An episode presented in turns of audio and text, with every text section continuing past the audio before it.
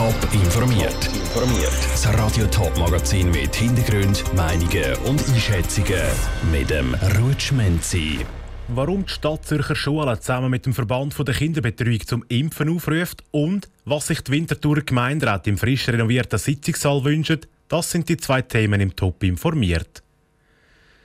Die Schweiz ist nach der Sommerferie direkt in die vierte Corona-Welle hineingeschliffert. Problematisch sind aber nicht nur die vollnigen Spitäler, sondern gerade auch Kinder unter 12. Genau die können sich nämlich in der Schweiz noch nicht impfen lassen. Um sie besser zu schützen, ruft das Stadt Zürcher Schuldepartement zusammen mit der Gewerkschaft VPD und dem Verein Kinderbetreuung zum Impfen auf. Ihren Appell richtet sich an die Menschen im Umfeld der Kinder unter 12. Die Vivien Sasso hat von der Estelle Tomet vom Verband Kinderbetreuung wissen, warum es dann so wichtig ist, dass sich das Umfeld impfen lässt. Also wir brauchen unbedingt eine höhere Impfquote, um den Kindern einen möglichst normalen Alltag mit wenig Schliessungen, Quarantäne zu ermöglichen.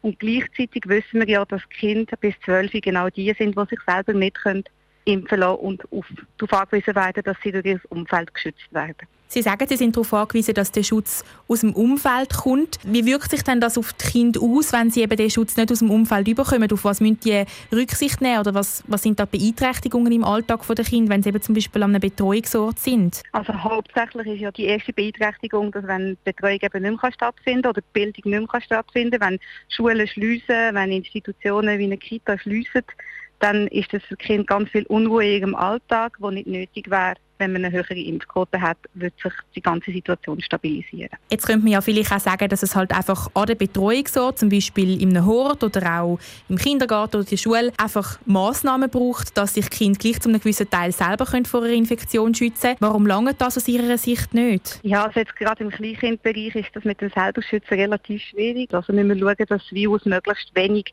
reinkommt in die Institutionen und der beste Schutz ist, wenn sich die Eltern von den Kindern impfen und wenn sich die erwachsenen Personen, die mit den Kindern sind, auch impfen, weil die können und die Kinder können eben nicht. So ein als Anschlussfrage würde mich noch wundern, wie das so ist. Sind da vielleicht auch schon viele negative Reaktionen gekommen oder, haben Sie, oder befürchten Sie die, vielleicht von Impfgegnern oder von Eltern, die das nicht so lässig finden, wenn sie sich impfen lassen, auf Ihren Wunsch in dem Sinn? Wie gehen Sie dem entgegen? Also selbstverständlich ist uns total bewusst, dass die Situation sehr emotional ist, dass es um ganz persönliche Entscheidungen geht. Und unser Appell ist einfach dahingehend zu verstehen, dass man sich wirklich nochmal die ganze Situation überlegt und sich vor allem auch an den richtigen Stellen informiert. Estelle Tomet im Interview mit der Vivienne Sasso. Die richtigen Stellen sind für Estelle Tomet beispielsweise Behörden und Organisationen. Die können aufräumen mit Fake News und Fragen von besorgten Eltern gut beantworten.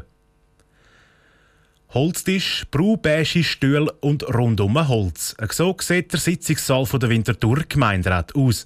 Genau diese alte Einrichtung soll aber schon bald ausgewechselt werden. Der Stadtrat ist der Meinung, dass 50 Jahre nach der letzten Renovation eine Auffrischung nötig wäre. So soll es neue Möbel, Fenster, Beleuchtung und eine bessere Belüftung geben. Doch ist es auch das, was sich Gemeinderat wünscht? Genau dieser Frage ist der Jan Isler nachgegangen.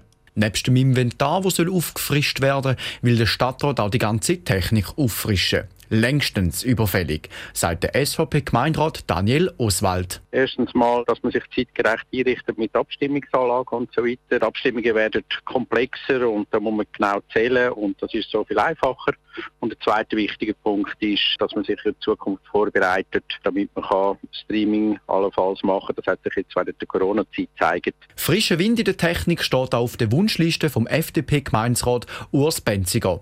Bei einer Renovation wäre es ganz schön, wenn man das ein bisschen könnte auf einen modernen Nenner bringen im Sinne auch, dass man von der Technik ein bisschen einen Fortschritt hat, also Präsentationsmöglichkeiten, Aufnahmemöglichkeiten oder vielleicht auch sogar Kamera, wo man das kann aufnehmen kann, dass die Leute auch nicht in den Saal kommen, sondern zum Beispiel von daheim könnten schauen, was mir da so ausgeht im Saal.